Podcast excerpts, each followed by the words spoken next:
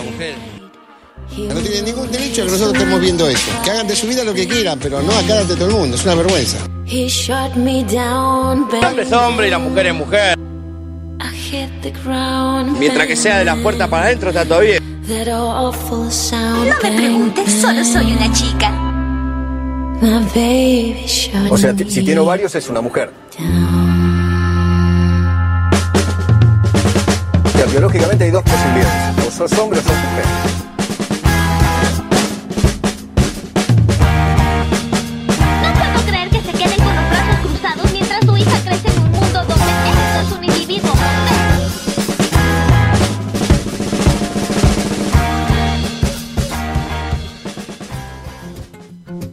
Antes de la Pantalla, un programa que tiene como fin promover la discusión sobre el lugar de la mujer y las disidencias en la sociedad actual y de qué manera exponen los medios audiovisuales. Entonces, nos sentimos representadas con lo que nos muestran sobre nosotros mismos, nuestra forma de vincularnos, los espacios que ocupamos, nuestros cuerpos.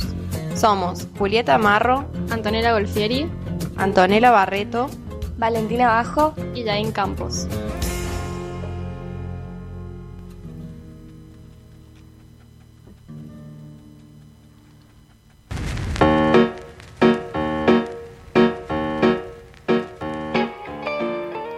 Este es mi mensaje a los hombres blancos de clase alta, que se aferran a este barco que se hunde, el cine. Tu pizarra es 30 películas más de superhéroes. Si vas a robar poder y aferrarte a él como una empuñadura de hierro, al menos sé interesante al respecto. Esto decía Rose McGowan, que es la directora de Scream y de Showbreaker, entre otras pelis, una directora italiana que fue a Hollywood y la rompió. Todas, todas nos acordamos de Scream, me imagino, la máscara blanca esa con una boca larga. Es muy icónico. Sí, Sí, sí. la escena del cuchillo a mí me, me Sí, mató. Y, y la del llamado telefónico. Sí. Bueno, Hola, volvimos. Acá estamos. como siempre, Otro todos los jueves. El nivel de, de estrés que manejamos acá es increíble, pero Estamos Pero, superando nuestros propios sí. límites. Bueno, se viene la semana de mayo. Sí. hagamos a Ay, descansar. Gracias a la vida se viene esa semana. Necesito. Eh, hoy tenemos un programa diferente que estamos planteando repetir una vez por mes porque nos vamos a quedar muchos meses acá y es nuestra proyección a futuro. Hasta ahora no tiene nombre, es programa sorpresa o peli sorpresas o huevito kinder, Claro, algo así. pero eh, tírennos nombres. Sí, pueden Porque es como nosotras ah, decimos, tres pelis que sorpresa, que nos gustan. Y, y bueno, eso es toda la temática. Pero Joyitas, díganos joyitas. cómo, qué les gustaría, cómo se llama. Claro, ¿cómo se puede O llamar? este- recomiéndennos pelis para hablar. Claro. Pueden, bueno, eso, todo eso lo pueden hacer en nuestro Instagram, que es, es arroba antes de la pantalla. Pueden buscarnos, mandarnos, eh, debatir. Todavía estamos esperando que alguien se anime y debata con nosotras en, en el Instagram y seamos Igual no amigues. sé si da por, por Instagram debatir. Sí. Para mí tendríamos que hacer tipo una charla de debate y debatir ahí. De una. Está bueno. Que nos presten un espacio. De una. Sí, sí, sí. Gestionando todo, la, la, la ¿Escucharon? consíganos Manda un espacio. Sí, a, no- a mí ya me están pidiendo que extendamos el programa a una hora y media. Sí, a mí también. Me lo mandaron por WhatsApp. Digo, no sé, alguien que está Las escuchando. ahí. autoridades. si nos están escuchando. Eh, bueno, y, y yo, de- mi duda es cómo vamos a ir revelando las sorpresas. Los juguetitos de la cajita feliz o los juguetes del huevo kinder, Ah, no ustedes sé. dicen que empecemos a decir atrás y después decimos, es esta peli porque... Debería haber una musiquita ahí como... Igual no sé si hacer eso me parece medio choto. medio, medio, sí, medio, la verdad que medio pelo. Eh, Pero bueno, em, ¿empezamos? empecemos, dale. ¿O vamos a...? Dale, que después no nos alcanza el tiempo nunca. Bueno, genial. Bueno, yo traje una peli que develo todo. nombre, cha cha cha chan. Es, eh, se llama El futuro de Miranda Julie. ¿Alguna la vio? Sí, ustedes la vieron. Así A la es. mitad, Ah, un poco. ¿eh? pero la vieron. No, no enteramente. Bueno, ¿qué les pareció así como a grandes rasgos?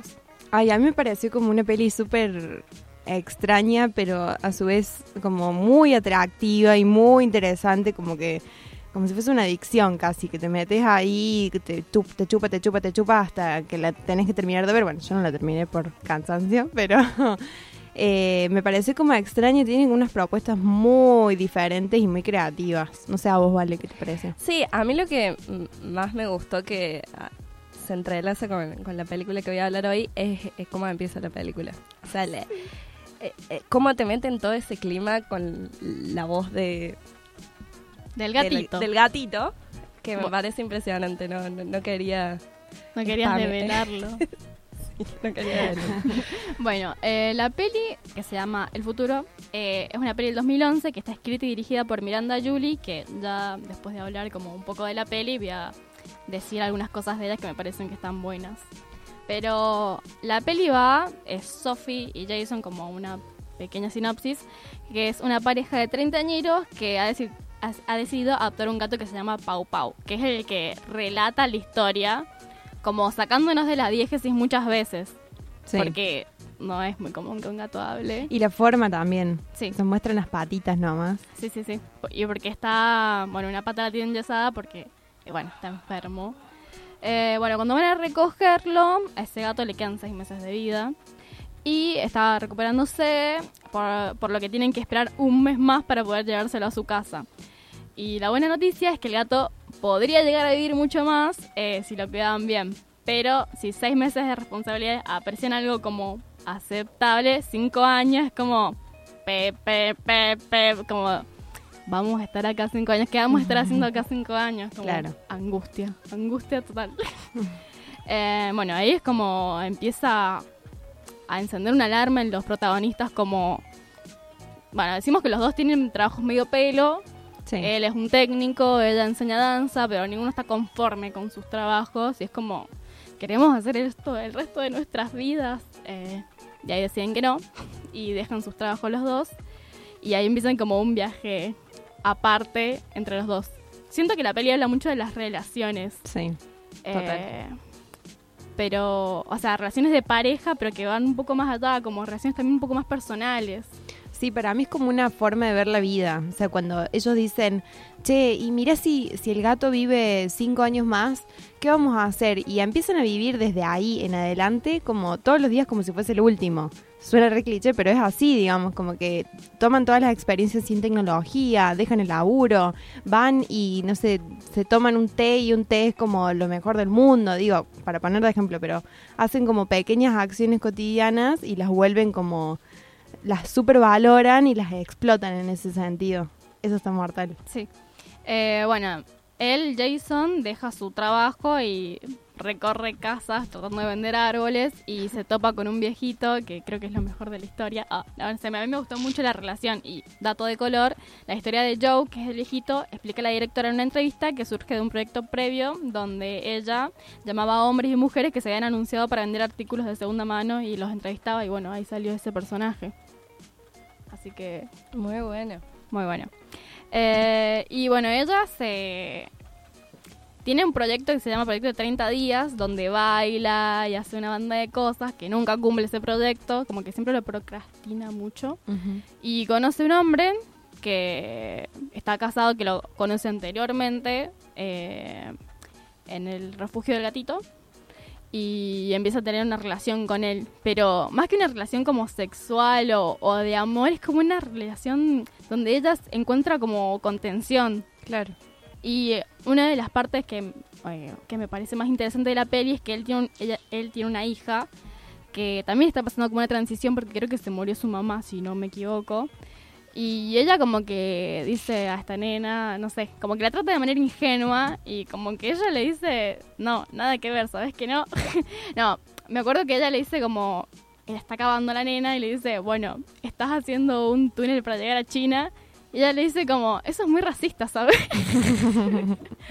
como que está, no sé, está, está bueno como esa relación entre ellas dos, como que se puede ver como encuentran contención también Claro. entre ellas. Está bueno. Bueno. bueno. Eh, y encontré como un pequeño análisis, hice yo también un pequeño análisis, donde dice que ella retrata esta generación que vive de trabajos que no le gustan y para los que están sobrecualificados y que es una generación que está inmersa en una crisis ah, que me parece también un poco cliché como a estos jóvenes que, que están siempre en crisis, que puede ser, pero... O sea, está bueno como está retratado, pero un poco como de que diciendo, tipo... Claro, los muestra como muy...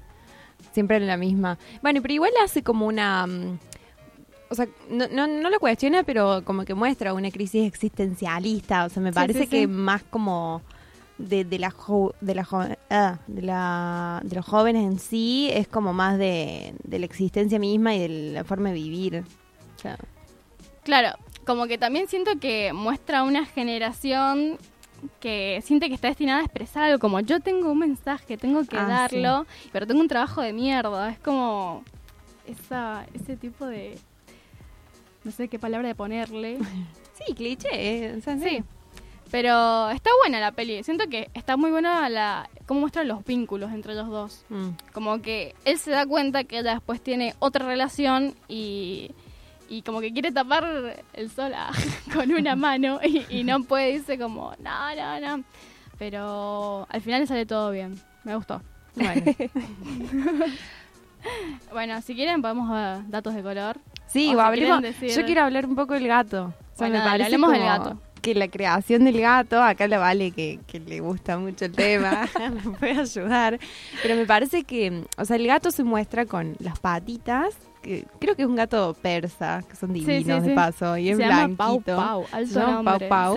Y el gato tiene una voz como, hola, así Sí, habla como, es muy es rara la, la decisión de la voz y a su vez como muy atractiva, así te genera como algo muy místico. Y Sí, es como creepy, así como... como creepy tal sí, cual, sí, pero a su vez como- te dice cosas tiernas como me quieren adoptar y me faltan, o sea, habla así como muy tierno, pero rari, no sé, es medio difícil.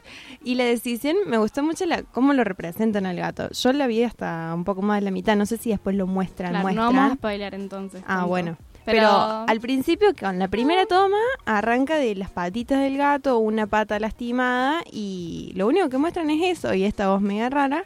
Entonces me parece como que la construcción del personaje del gato es como muy... Primero que es muy estética, y después que tiene como mucha creatividad. Y siento que le da como la esencia a la peli, el gato.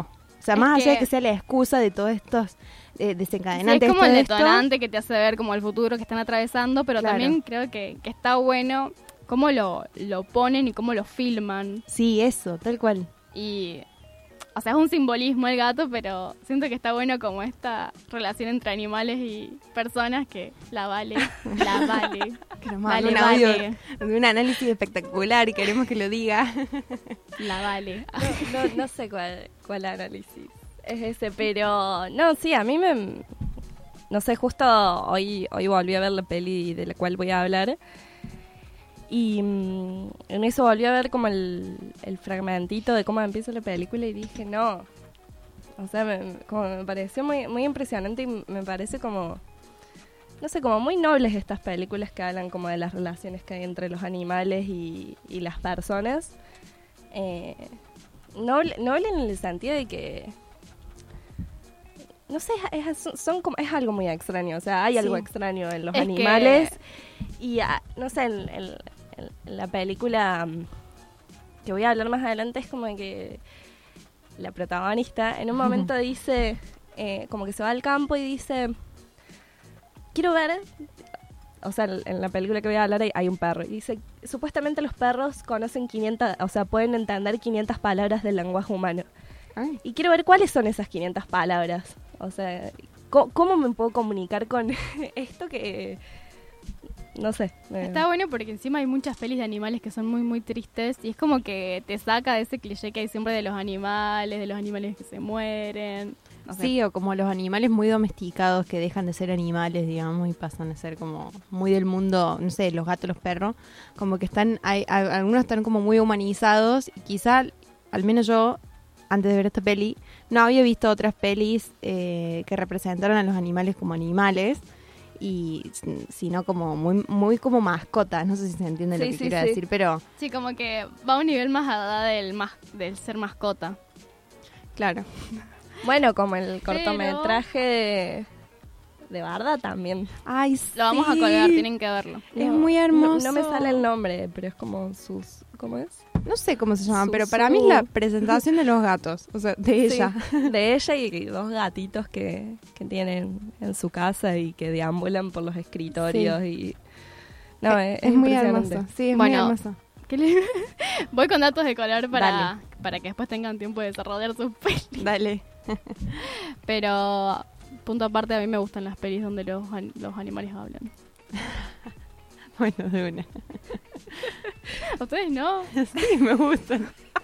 No suelo ver muchas en así en que sean imágenes reales, suelo ver más dibujitos o esas cosas, pero pero Coraje el perro cobarde está bueno.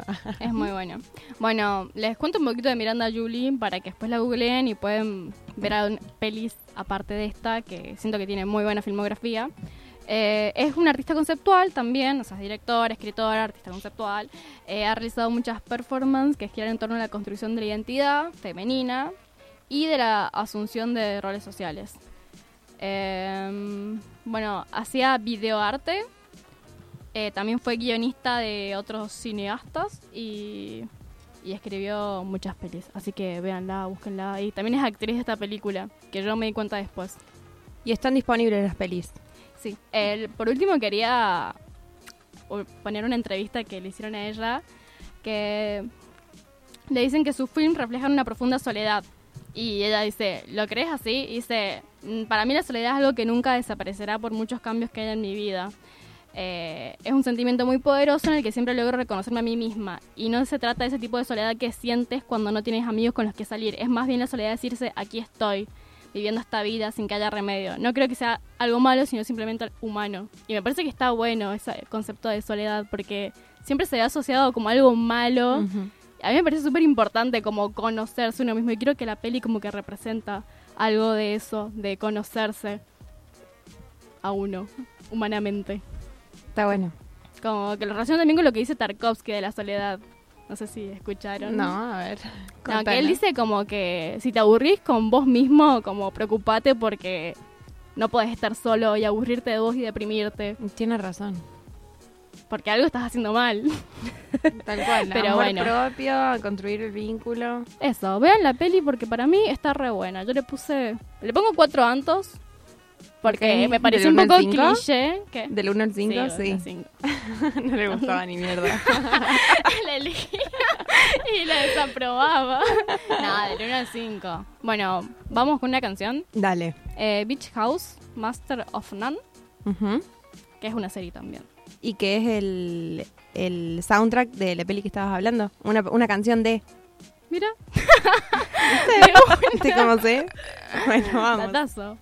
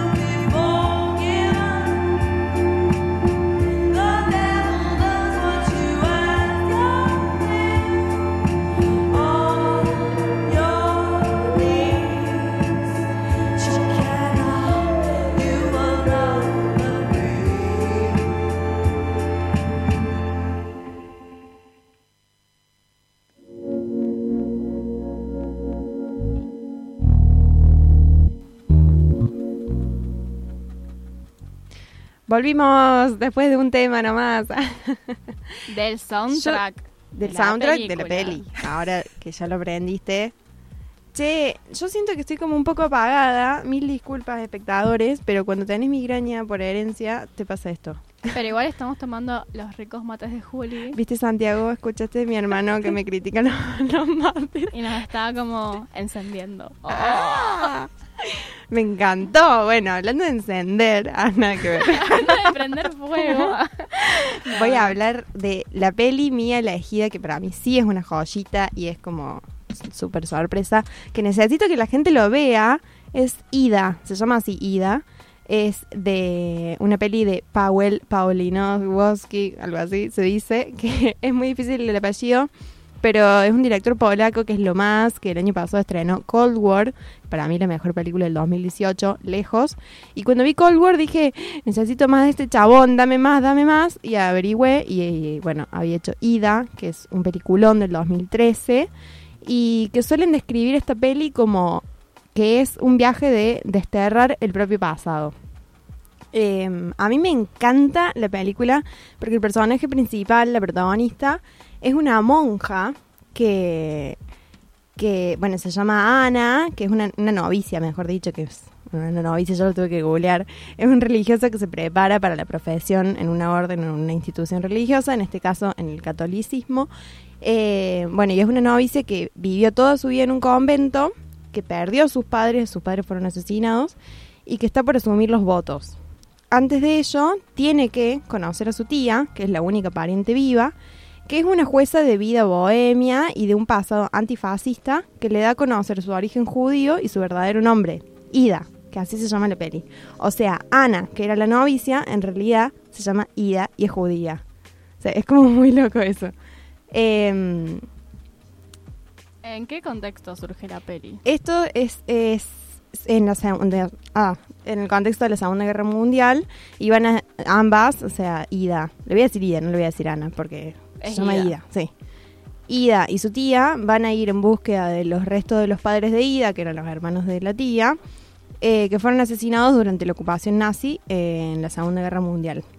Bueno, esta peli tuvo muchos premios por el logro de la fotografía, que es exquisita. Creo que salió como mejor película europea en el 2013. Y, Sí, en, en los Oscars. sí, Como mejor película extranjera. Y tiene un dominio, o sea, técnicamente y narrativamente, el, el guion y la fotografía específicamente es, es una delicia. No, lo, no vi ninguna peli de él, tendría que ver, pero es como que lo, lo tengo ahí como el director que tiene fotografía hermosa. No, es, es espectacular, pero todo lo que hace. Yo después puse- me puse a ver unos análisis de fotograma por fotograma de los construcción de los espacios fotográficamente y es espectacular. O sea, bueno, voy a estar hablando un poco ahora de los espacios. Eh, en resumen, la peli más o menos trata de la colaboración por parte de muchos polacos católicos en el exterminio de sus compatriotas judíos durante la Segunda Guerra Mundial. Eh, y es un tema que, bueno, fue muy poco abordado en el cine de su país y, por supuesto, tuvo mucha controversia. Él es Em, polaco. él es polaco, sí, ahora como que se hizo conocido y la rompe. O sea, todo lo que hace es espectacular, de verdad, es, es muy interesante. Tanto a nivel narrativo eh, como, como técnico, vuelvo a decirlo.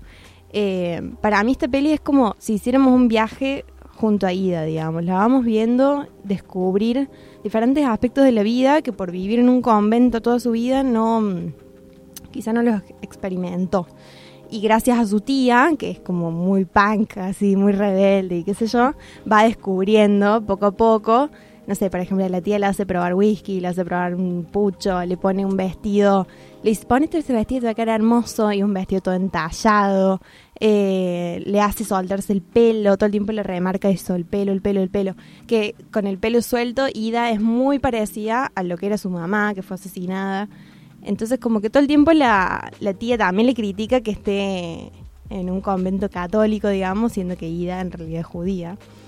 Eh, y sus padres han sido enterrados en un cementerio judío. Eh, así que bueno, como que como espectadores vamos viendo y descubriendo junto a ella eh, diferentes cosas de ella, como su sexualidad, que nunca la pudo experimentar y está con un chabón en un momento hasta su propia estética, su propio físico. Cuando ella, hay una escena muy hermosa que ella se saca la, mm, ¿Cómo se llama? Lo- la, como el sombrero de las monjas. El velo, me, Eh, suena, sí, el velo. Tiene otro nombre, pero es el velo.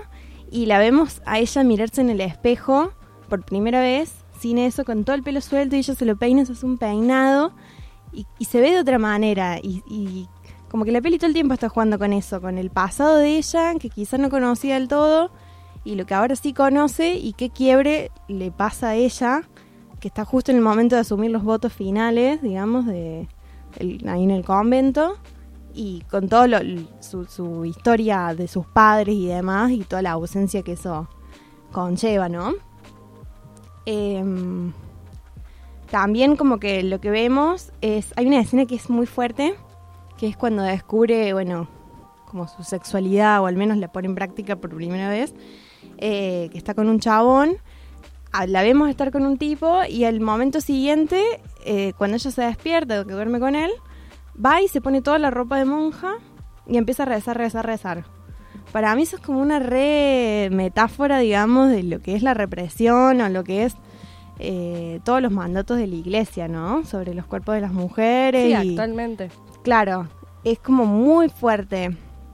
Y bueno, después también vemos como la tía eh, se presenta como la contracara de todos esos mandatos y e imposiciones y le abre como todo un panorama diciéndole, che, salí, eh, tal chico te miró, ¿por qué no le invitas a una cita? No sé qué. Y la otra como, no, ni en pedo, ni en pedo le digo nada. Como re, como, re sumisa, digamos, ida.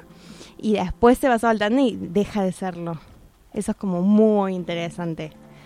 Eh, y bueno, y después quería hablar un poco del nivel, a nivel técnico. Yo soy como muy nerd, tengo como todo separado así con... eh, no sé si ustedes quieren decir algo. No, no, no. Pero sí, yo, yo también vi ese análisis que lo hace así como fotograma por fotograma, como que va haciendo todo un... Está genial. Está muy bueno. Está muy bueno. Bueno, eso también lo podemos colgar porque posta que es muy interesante. De paso tienen fotos del backstage que están buenísimas. Para mí está bueno que, que haya como una correlación entre todo lo que es estética, imagen y la narrativa. Sí, Porque hay muchas veces que vos decís como, ay, bueno, esta peli está bueno, guion, esta peli está buena imagen, pero que haya una fusión muy fuerte de los dos como está re bueno para mí. Sí, como que a nivel técnico significan mucho y construyen. O sea, por ejemplo, acá en, en esta peli lo que se usa mucho son planos súper abiertos con mucho espacio. Y después usan planos generales donde se usan espacios súper amplios.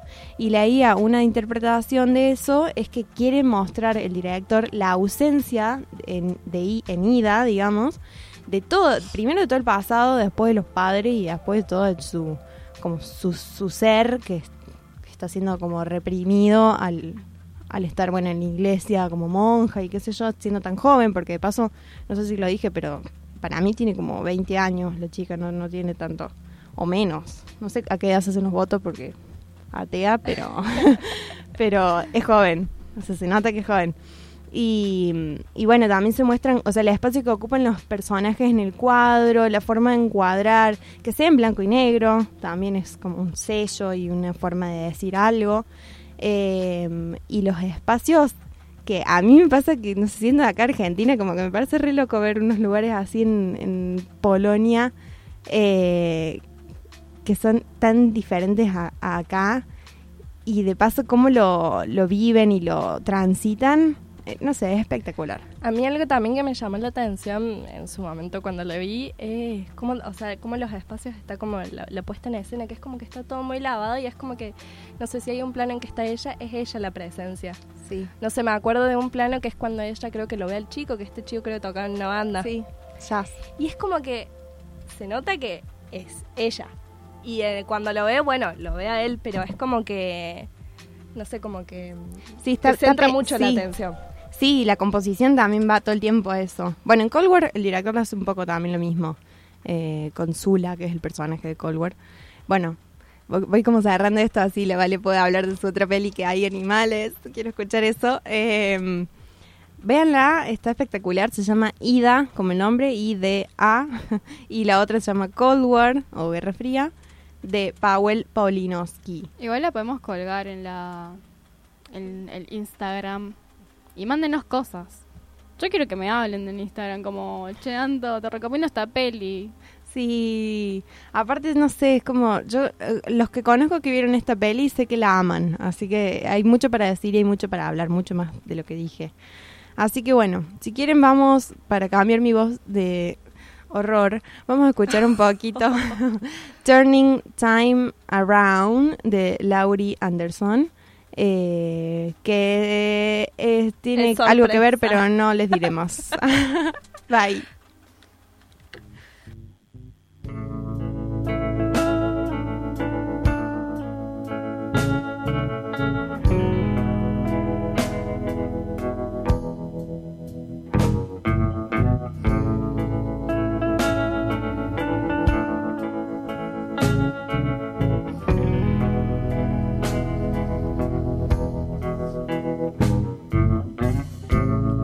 Says, What do you call love?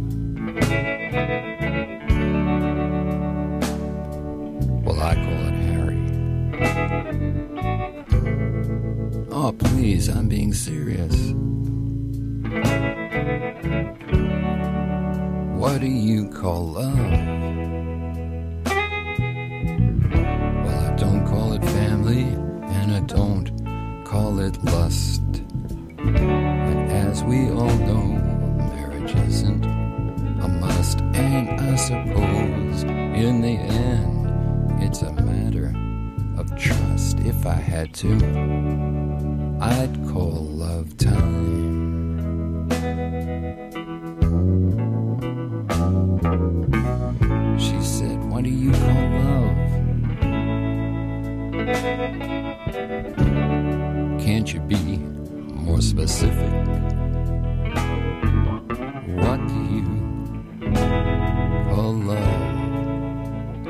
Is it more than the heart's hieroglyphic? Well, for me, time has no meaning, no future, no past. And when you're in love, you don't have to ask. There's never enough time to hold love in your grasp.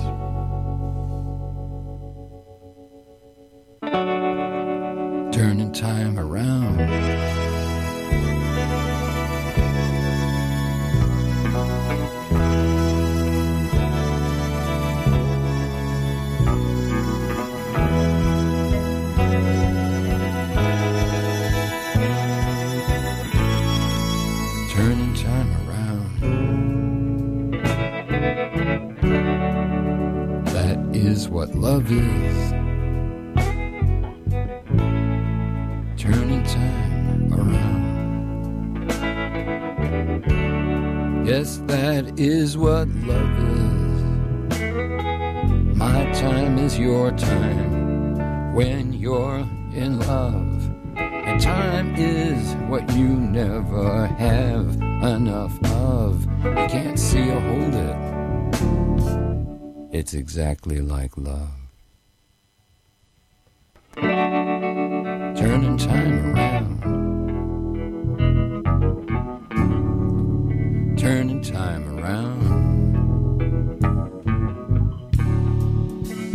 Time around.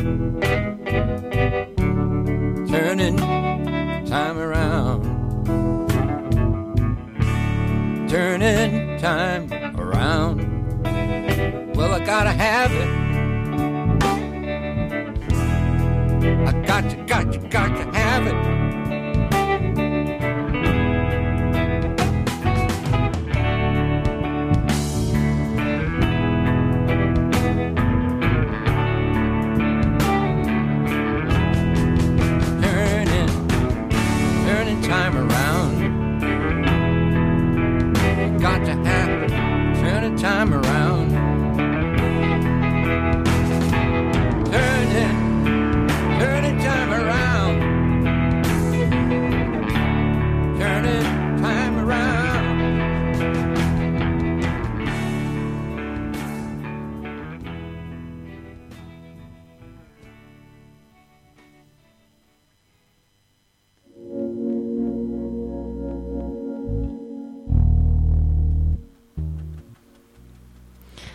Volvimos y tenemos un dato Dato de Datazo. color.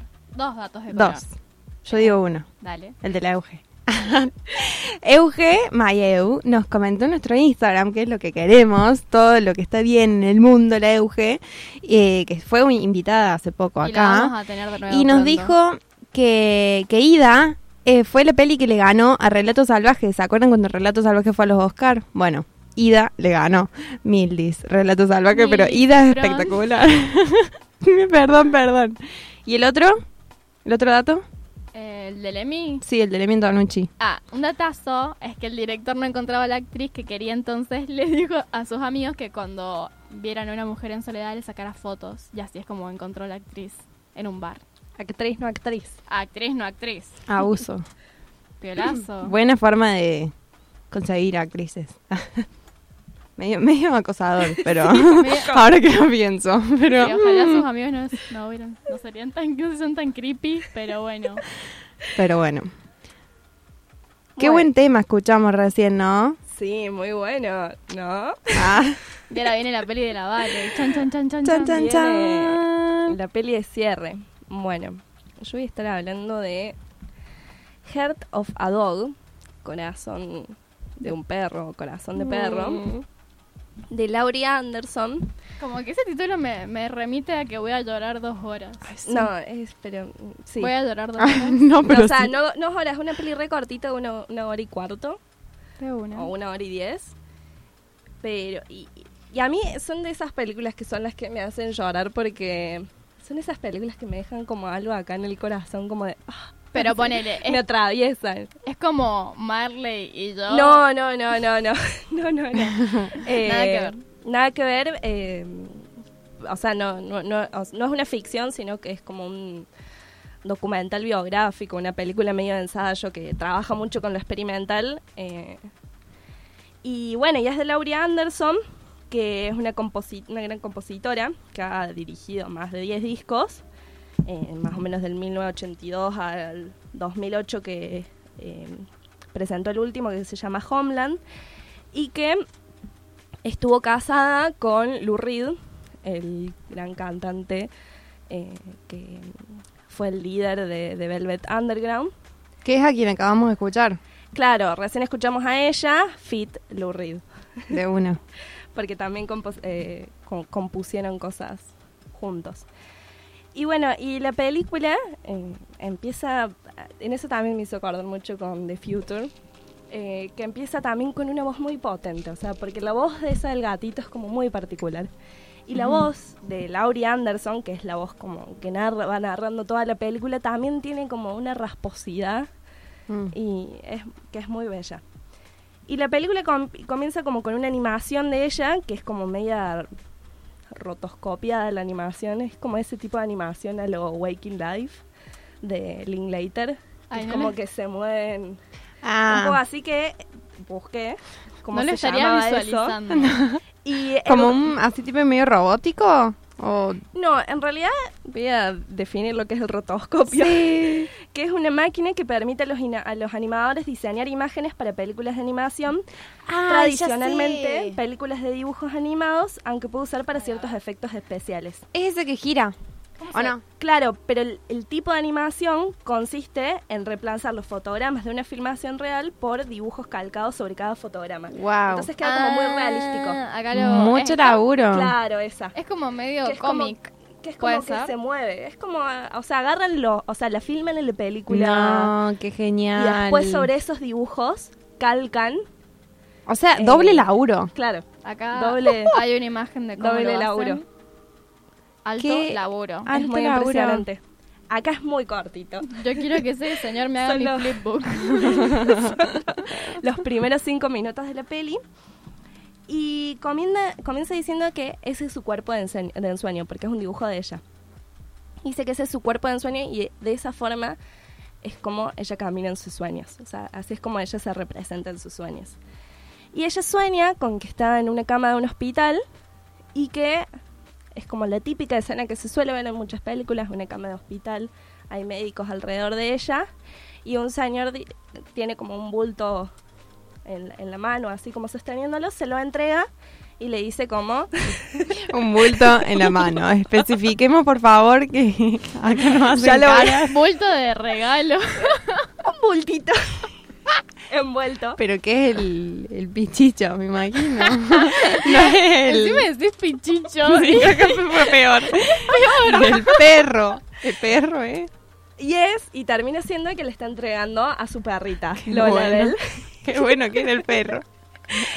que es una rat terrier, que es como una raza de perro así chiquitito, muy... Que a mí me hace acordar un poco a la raza puro perro. Y la cuestión es que ella se sorprende y dice, o sea, como que no entiende por qué nadie le está diciendo que no, es un bebé y, y- y es un perro lo que ha recién dado a luz. Y en eso ella recuerda que en el sueño ella ha hecho que le abran todo el estómago, le metan el perro adentro para poder dar a luz al, al perro. Y Esta así es una película muy fladera. comienza la película de Heart of a Dog. Pero muy bueno. Nunca había escuchado de eso. O sea, no sé cómo sentirme al respecto. Sí, es como medio que te, te incomoda, me imagino, porque... Pero creo que esto hablaba la Vale de que humanizaba al animal y, y re sí. Y lo mete en el vientre, así de Sí, una. sí, sí. Bueno, la cuestión es que es como que ahí ya nos meten todo en cómo va a ser el clima de la película. Y el, como los ejes centrales de la película, que es por un lado su perrita, Lola Bell. eh, La Lola. Sería su hijo, no su perro. no, es, es su perra. O sea, no, en, la peli no está buscando como humanizarla, sino entender que hay un amor hacia ella, o sea, hacia eso, que puede ser tan como real como un- un amor hacia cualquier otra cosa, pero no lo, no lo humanizas. O sea, para mí la película podría plantear como de que ese mismo amor hacia el perro podría ser, no sé, un amor hacia un objeto particular, un amor hacia, no sé, hacia el cielo, hacia, o sea, es como, no sé, la peli va trabajando claro, mucho con lo metafísico. Analizándolo es como que siento que también, no sé, no hace falta dar a luz a tu perro para sentir un amor muy incondicional. No, no, no, no. Pero está bueno como... No, no está trabajando eh, eso la película. O sea, no, la idea, va, creo, que no es como... O sea, para mí la, la idea de cómo empieza así es como para, no sé. O sea, después el perro en la película toca el piano y dice como de que antes de morir ella le enseñó a tocar La el piano. entonces. ¿El perro habla? Oh. Y no habla, pero la, Oh. la peli juega como constantemente, como está trabajando con el tema de la muerte, trabaja constantemente como con un humor medio negro. Como de, Claro. no sé, en un momento también la película tira una frase como muy, muy impresionante que es como, que dice que como que la muerte es como saber liberar, eh, la muerte es como saber liberar el amor, o sea, como soltar como de dejar de, mm, y pa- al menos yo lo interpreto como de dejar de pensar que eso a lo cual amo es mío, porque ya no está. O sea, de pensar como en términos de posesión Claro. las cosas. Eh, y entonces eso me parece muy impresionante. Es como de que, Muy moderna. el, claro, el perro en la película es como un igual a, un igual a Un ella. par a par, claro. Claro. Y es así como la película lo va comparando también, o sea, lo va trabajando con también la muerte de su madre, con la muerte de Lou Reed. Y, y trabaja esto, trabaja, bueno, con- sobre la, la historia de la perrita esta de Lola Bell, eh, sobre, o sea, como sobre el tema de la muerte, de la memoria y bueno, también del amor. Se me da que tiene como muchos conceptos psicoanalíticos. Sí, O sea, como la vida, la muerte, la- los vínculos, como los sueños, de, no sé, como... Sí, de, de hecho es muy impresionante en un momento de la película también como pasa esa escena del sueño y después sigue y dice que em, está hablando de como del 11 de septiembre, Ah. del atentado del 11 de septiembre y dice que eh, como que son planos nomás de un helicóptero que hay como por el cielo. Y dice como que en ese momento en todos los aeropuertos se empezó a llenar de carteles que decían, si ves algo, di algo. Y de lo, o sea, como de lo fuerte que es esa, eh, o sea, esa frase, o sea, como que la peli también tiene como un compromiso político. Y después de eso, ella dice que se va, a un- o sea, se va un tiempo de Nueva York, porque como de que ahora, no sé, decía que dabas un paso y estaba lleno de militares. Y mm, supuestamente como cuidándolos. espera, me perdí. ¿Ella lo dice en la vida real o en la peli? Lo dice en la peli, pero la peli es esto, es como un una película biográfica pero ensayística, es como que en todo momento no sabes qué es verdad, qué es cierto. ¿Docuficción? Claro, algo así, pero y biográfica. De una. Y en eso dice que ella se va al campo por un tiempo con la perra. Y en eso dice que mientras iban caminando, ellas veían como unos halcones que volaban como cerca de ellos, no, no sé cuál tipo específico de ave. Y ven un momento en que uno de esos halcones baja como con mucha fuerza, así como si fuese a atacarlos y, y como si cre- creyera que el- la perrita, en vez de ser una perra, fuese un conejo, porque como desde lejos, de Claro, arriba, se veía. quizá parecía un conejo. Y entonces dice que la perra como que se queda como con una cara de terror y como que por un principio piensa de que, o sea, todas estas deducciones de ella, de nada, de que están como en una posición de víctima, está como en, o sea, como en una cara de terror. Y dice, mm, dice algo muy impresionante que es que ahora pueden venir desde el cielo, o sea, como los ataques también pueden venir desde el cielo, como que ve todo el aire y dice, yo pensaba que me tenía que preocupar solamente por lo que había acá en la tierra, ahora me tengo que preocupar por lo del cielo. Y entonces como que, o sea, como que con- conecta la imagen del helicóptero como con la del águila. Y como, no sé, constantemente está haciendo como esas conexiones entre, no sé, lo que es la visión de, eh, no sé, de los animales que en teoría los perros ven en azul y verde. Y después lo conecta como con imágenes de videovigilancia. Wow. Y nada, citando a Wittgenstein, a Krakauer, hablando sobre el libro tibetano de la muerte. Claro. Y nada, es impresionante. Está buena. Eh, se llama. Heart, Heart of a, of a Yo digo Dog. que tenemos que hacer una pijamada de pelis. Totalmente. Pijama Party, como el podcast. De una. Che, vale, qué bueno. Entonces la peli se llama El corazón de un perro o Heart of a Dog en inglés. Así es, del 2015. De una. Bueno, más o menos de los mismos años estuvimos hablando. Bueno, igual en nuestro, en nuestro Instagram van a poder ver fotogramas y las recomendaciones con los nombres para que los puedan googlear y ver. Eh, y tenemos un par de recomendaciones que no las vamos a decir hoy porque nos tenemos que ir, creo. Eh, pero Solo un Fiesta. aviso. solo un aviso. Fiesta, fiesta, fiesta. Dos, ah, dos anuncios. Dos anuncios.